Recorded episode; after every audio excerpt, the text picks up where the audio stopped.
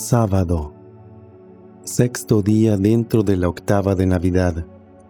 Evangelio según San Lucas, capítulo 2, versículos del 36 al 40.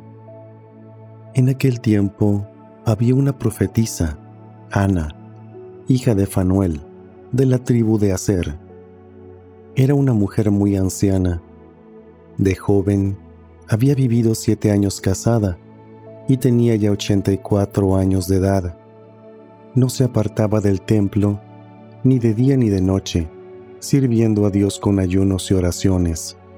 Cuando José y María entraban en el templo para la presentación del niño, se acercó Ana, dando gracias a Dios y hablando del niño a todos los que aguardaban la liberación de Israel.